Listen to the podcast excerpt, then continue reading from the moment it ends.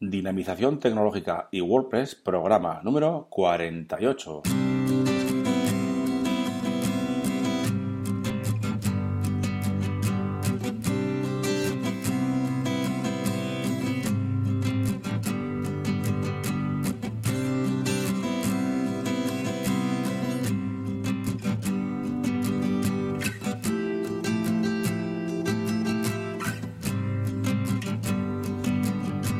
Buenos días a todos y a todas y bienvenidos a un nuevo programa del podcast Dinamización Tecnológica y WordPress.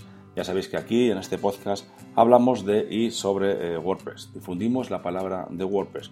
Hablamos de noticias, plugins, temas, desarrollo, WooCommerce, tecnología y muchas cosas más, siempre relacionadas con nuestro amigo WordPress.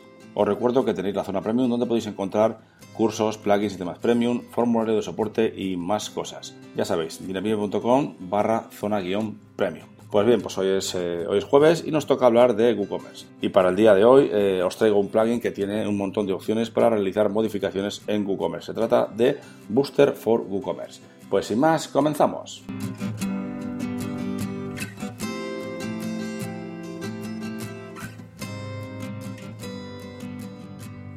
Bien, pues como os digo, hoy vamos a hablar sobre un eh, fantástico, un maravilloso plugin. Por lo menos tiene muchísimas, muchísimas opciones y se trata de Booster for WooCommerce. Este pedazo de plugin nos va a permitir eh, realizar una serie de configuraciones, una serie de modificaciones eh, añadidos eh, a WooCommerce, que, a nuestro WooCommerce que ya tengamos instalado en nuestra, nuestra web, ¿de acuerdo? Bien, pues os dejo el enlace a este plugin en el artículo del, del podcast y bueno, simplemente lo instaláis y una vez instalado, eh, notaréis que ha añadido dos eh, pestañas nuevas o dos opciones nuevas dentro del menú de mm, WooCommerce, ¿no? dentro del panel de administración de WordPress, dentro de WooCommerce. Ahí habrán añadido eh, una que es Booster Tools y otra que es Booster Settings, ¿de acuerdo? el apartado de Booster Tools simplemente nos indica algunas cosas que algunos eh, plugins, mini plugins, que están activados o que están desactivados, simplemente para ver el estado de esos eh, mini plugins. Si vamos al apartado de Booster Settings, al final este apartado está, se añade dentro de ajustes de, WooCommerce, es una pestaña más dentro de ajustes, ¿de acuerdo? Bien, si vamos al apartado de, Booster Settings, aquí vamos a encontrar un montón, un montón de, vamos a llamarlos mini plugins, ¿de acuerdo? Simplemente es una lista con diferentes... Eh, eh, opciones, diferentes, unas eh, cambian cosas, otras añaden cosas y lo que tenemos que hacer es simplemente, bueno, revisar cuál queremos y para activarlo eh, simplemente le damos al check, chequeamos y luego ya pues guardamos los cambios y, listo, ¿no? Bien, pues vamos a comentar un poquito algunas de estas características o de estas funcionalidades que trae este plugin para WooCommerce. Bien, pues en principio trae, las, las tiene divididas por secciones, tiene de de precios y, monedas, de botones y, etiquetas de precio, de productos, del carrito de compra, de, pagos, de, métodos de pago, envíos y pedidos, eh, etcétera, ¿no? Bien, voy a comentar algunos eh, para que mm, sepáis más o menos a qué nos enfrentamos. Bien, pues tiene, por ejemplo, el Bull Price Converter, que nos permite multiplicar el precio de todos los productos de WooCommerce por un valor que le digamos nosotros.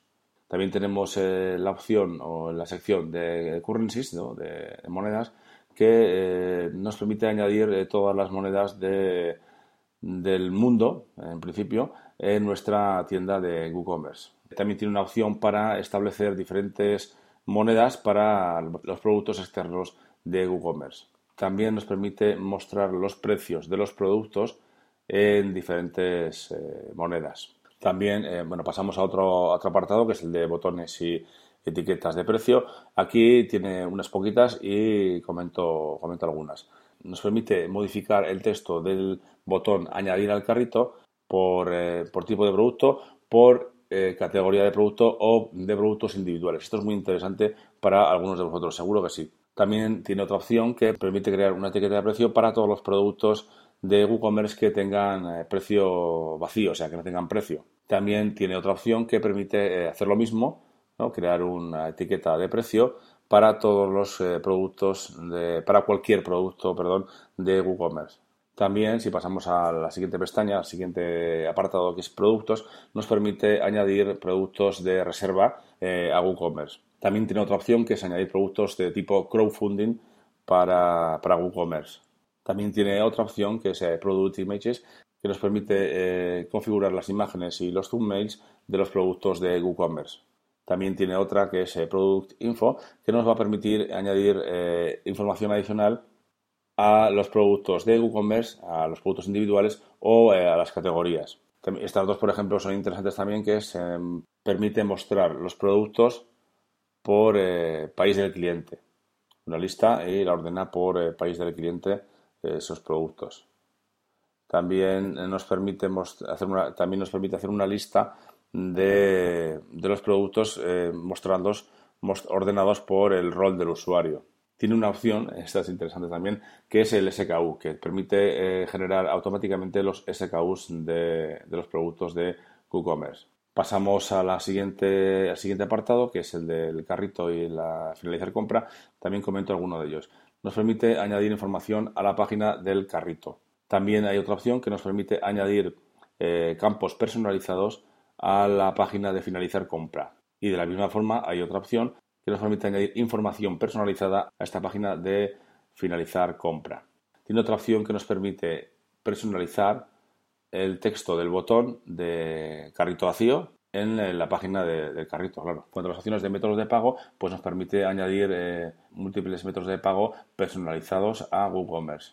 También nos permite, bueno, en la sección de, envío y pedidos, nos permite añadir estados personalizados a los pedidos de WooCommerce. Bueno, ya veis que eh, pues estoy comentando unos cuantos, pero es que hay, un montón. Eh, lo, mejor es que lo probéis porque, porque hay un montón, un montón de, de opciones y de funcionalidades, ¿no?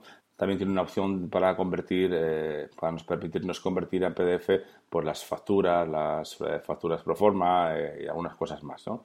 Y luego también tiene, para finalizar, tiene también unas herramientas, herramientas de, pues como logs y de depuración. También tiene soporte para WPML.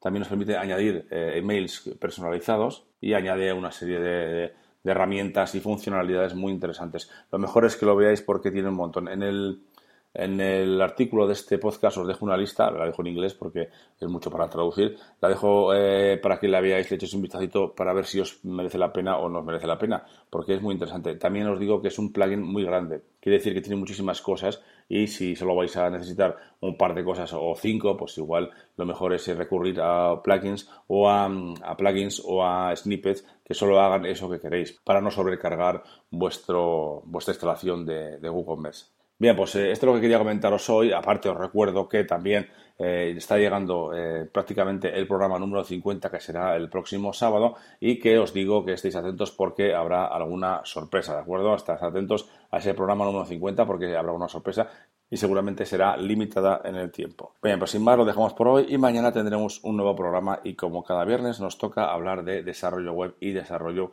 WordPress. También os recuerdo que podéis valorar este podcast en iTunes con 5 estrellas y también en iVoox. Y por supuesto, suscribiros en cualquiera de las dos plataformas. Y para terminar, ya sabéis que podéis enviarme vuestros mensajes de dudas, apreciaciones, sugerencias, etcétera, a través del formulario de contacto de la web de dinapime.com. Muchas gracias a todos y a todas y hasta mañana.